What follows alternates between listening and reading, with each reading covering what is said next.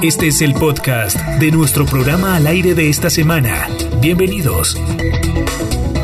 Tenemos un invitado muy especial, un invitado de nivel nacional, un invitado eh, que está encargado y es el delegado del presidente de la República para todo lo que tiene que ver con el tema laboral. Nos acompaña Ángel Custodio Cabrera, él es el ministro del Trabajo. Ministro, muy buenos días. Usted ha sido una de las personas encargadas de todo este tema eh, del trabajo, del empleo en nuestro territorio. Lo hemos visto batallando en el Congreso, batallando en los programas institucionales del presidente de la República, hablándole a los colombianos de cómo enfrentar esta pandemia. Ministro, hay una cifra preocupante. Ayer eh, se reveló una encuesta de Inbamer eh, con el, en alianza mediática con Blue Radio y Caracol Televisión, donde hablamos del que el 54% de las personas que perdieron el empleo lo perdieron durante la pandemia. ¿Qué decirle a los colombianos frente a esta tragedia que no solo es de salud, sino también está eh, afectando el empleo en nuestro país?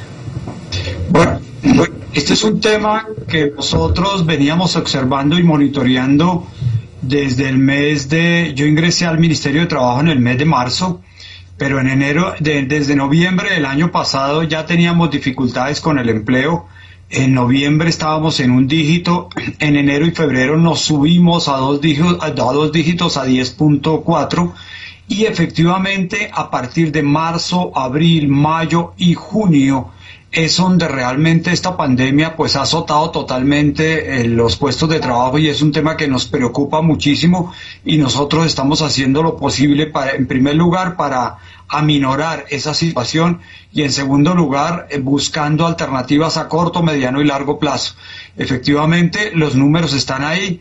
Estamos hablando de cerca de 800 mil, casi no es 800 mil contratos eh, formales eh, se han disminuido y el grueso, grueso tiene que ver es con los, las personas que no tienen, están en la informalidad y que fruto de la pandemia tuvieron que guardarse.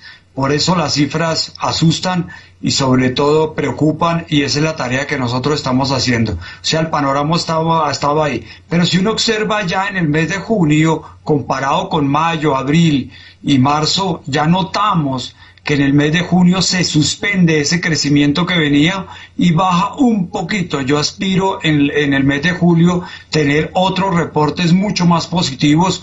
Obviamente el tema de dos dígitos seguirá siendo el problema. Por lo tanto, ahí estamos en esta tareita que nos toca. Ministro, ¿cuáles son los planes que está llevando a cabo su ministerio eh, para enfrentar la pandemia en, en su cartera?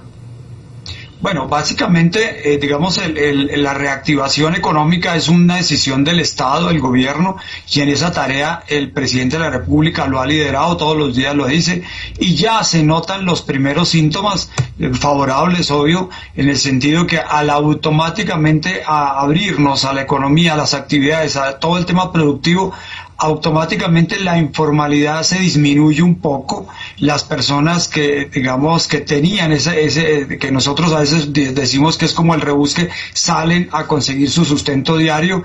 En, lo que tiene que ver con los puestos de trabajo, una de las grandes tareas que tenemos nosotros conjuntamente con otros ministerios tiene que ver con el proyecto de ley que se radicó en el Congreso de la República, que tiene que ver con la reactivación económica y se refiere a un punto muy crucial ¿Qué demostró en esta pandemia? Los puestos donde más se perdieron fueron las pequeñas y medianas empresas.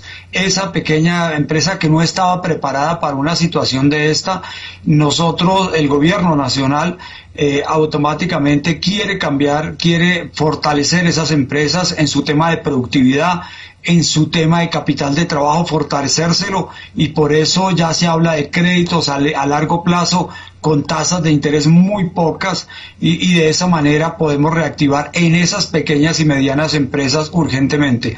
Por el lado nuestro, el piso de protección social se llama la, la figura jurídica con la cual tenemos que empezar a formalizar a esas personas informales y la única manera es eh, ayudando en su seguridad social y empezar, que empiecen a cotizar para ahorrar en su, en su pensión en y todo lo demás. En esos dos puntos estamos trabajando. Obviamente aquí hay otros elementos en la caracterización, en la formación para el trabajo de muchas personas en Colombia. Ah, con este tema virtual se, se notó que hay actividades en las cuales tenemos que buscar en esa línea. Esto significa plataformas tecnológicas, esto significa ingenieros de sistemas, esto significa eh, aplicaciones de una manera totalmente diferente y ese mercado laboral que se está formando es el que nosotros como Ministerio de Trabajo estamos impulsando para enfrentar lo que se viene eh, de aquí en adelante. 10 de la mañana, 10 minutos, nos acompaña aquí al aire el ministro de Trabajo, estamos conversando con él, Ángel Custodio Cabrera, ministro, eh, sobre el tema de los subsidios a los trabajadores que le suspendieron los contratos en los meses de abril, mayo y junio, ¿de qué se trata esta, esta ayuda? Tenemos varios temas ahí. En primer lugar, aprovecho el micrófono para darle gracias a las cajas de compensación familiar con recursos de las cajas de compensación familiar y el gobierno nacional direccionó en primer lugar que le llegáramos al subsidio, eh, eh, creamos el subsidio del desempleo, la protección al cesante y en este momento las cajas de compensación familiar, cerca de 200 mil personas ya entregaron un subsidio y eh, tenemos una lista de espera de un buen número de colombianos que han sido, digamos, eh, fruto de esta situación para quitarle, digamos, les quitaron su contrato. Entonces, 200 mil personas ya fueron beneficiadas. En este momento estamos entregando 55 mil millones de pesos más con recursos del FOME para llegarle a 20, 30 mil personas más para lograr 220, 230 mil personas. Y vamos ya, en este momento, este fin de semana termina una lista de espera por parte de las cajas de compensación familiar, el listado nos lo están entregando para llegar con ingreso solidario que nos va a costar más o menos 150 mil millones de pesos o 140 mil para llegarle a 300 mil trabajadores que le suspendieron su contrato de trabajo. Esto significa que estamos llegándole a 520, 530 mil trabajadores que fueron afectados. Y de igual manera, arranca la próxima semana, tenemos algunos inconvenientes, pero arranca otro subsidio que creamos para aquellas personas que tuvieron su contrato suspendido o sea, no han sido desvinculadas de la empresa, pero no están recibiendo ningún, ningún ingreso, le suspendieron su contrato, también les vamos a entregar un subsidio solidario abril, mayo y junio. Eso arranca la próxima semana y estaremos beneficiando a 120 mil personas. Entonces, conclusión, estamos llegando a 500, 520, 530 mil personas que les cancelaron su contrato de trabajo, ayudándolos y afuera de esas personas 120 mil personas que han sido, que tienen su contrato suspendido. Esas son las ayudas que nosotros estamos entregando liderados por el Ministerio de Trabajo y obviamente con nuestro presidente Iván Duque. Las empresas que son obviamente las grandes generadoras de empleo, ministro, ¿tienen algún beneficio por parte del gobierno este año? Porque ya no fuimos de aquí a diciembre con esta crisis. Sí, claro. Eh, acuérdese que creamos el subsidio a la nómina que se benefician 2, 3 millones de colombianos. Eso ya se utilizó hasta, hasta el mes de agosto tenía, está presupuestado y, y, automáticamente eso se va a pagar en el mes de septiembre. O sea, este mes siguen beneficiados con el subsidio a la nómina.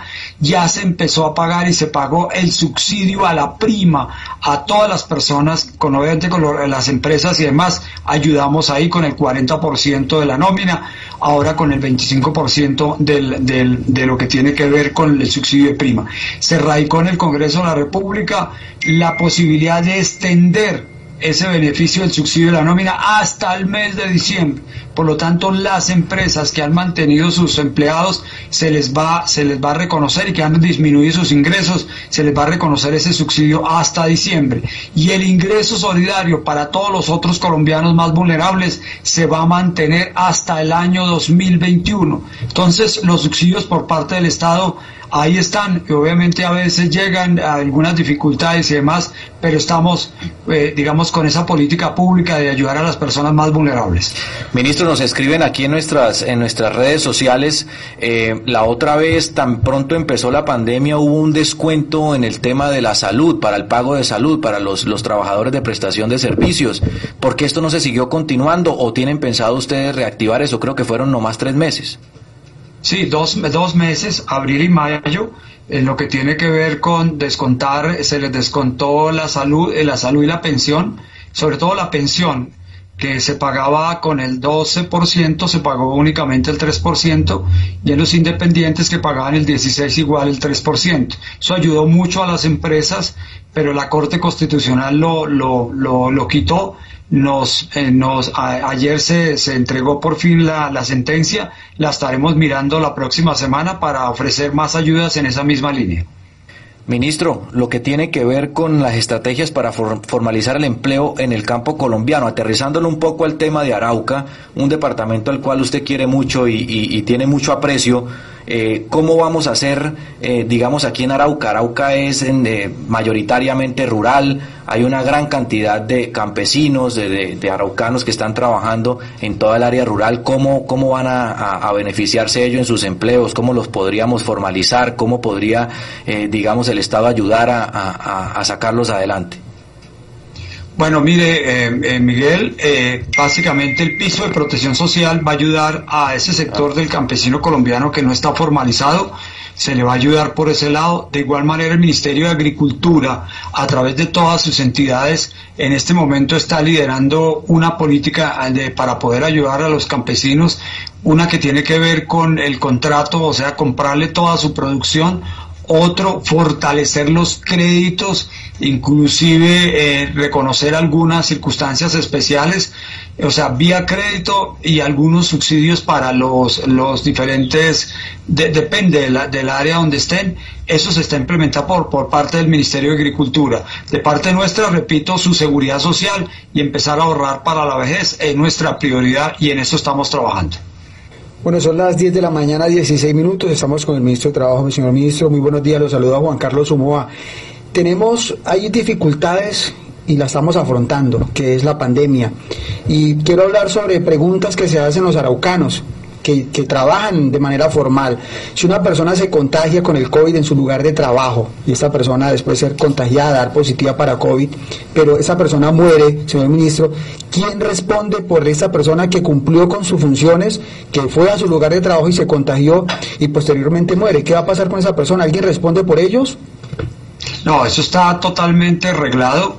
Eh, si es una persona de, de que lo que se denominamos al frente de la de, la, de, esta situación. Estamos hablando de médicos, de personal administrativo, de personas de vigilancia, de, en el área de, aseo. Esas personas, si por algunas circunstancias con lo que usted plantea, Juan Carlos, se considera una enfermedad profesional y por lo tanto la ARL lo va a cubrir en su totalidad.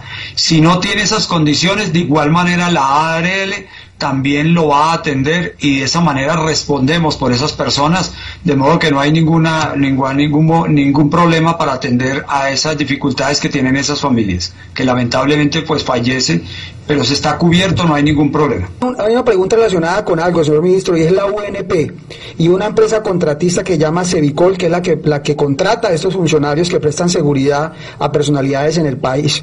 Si los funcionarios, estos funcionarios salen de comisión, del y esto está pasando en el departamento de Arauca, salen de, de comisión del departamento de Arauca, luego estos funcionarios al ingresar al departamento de Arauca tienen que entrar a un aislamiento obligatorio si de pronto están contagiados o no. Pero resulta que la empresa, la contratista, no les cubre esos días cuando ellos quedan en ese aislamiento obligatorio. ¿Hay alguna responsabilidad, señor ministro? ¿Qué pasa con el, empleo de estos funcionarios que van a cumplir con su, con su, con su trabajo, pero llegan al aislamiento, pero la empresa no les cubre esos, esos días que, se encuentran en aislamiento? Es, eh, es buena pregunta, Juan Carlos. Estamos casualmente este fin de semana ya, ya se, se está haciendo los últimos arreglos con un decreto para poder ayudar que sean formales con el tema de una incapacidad especial.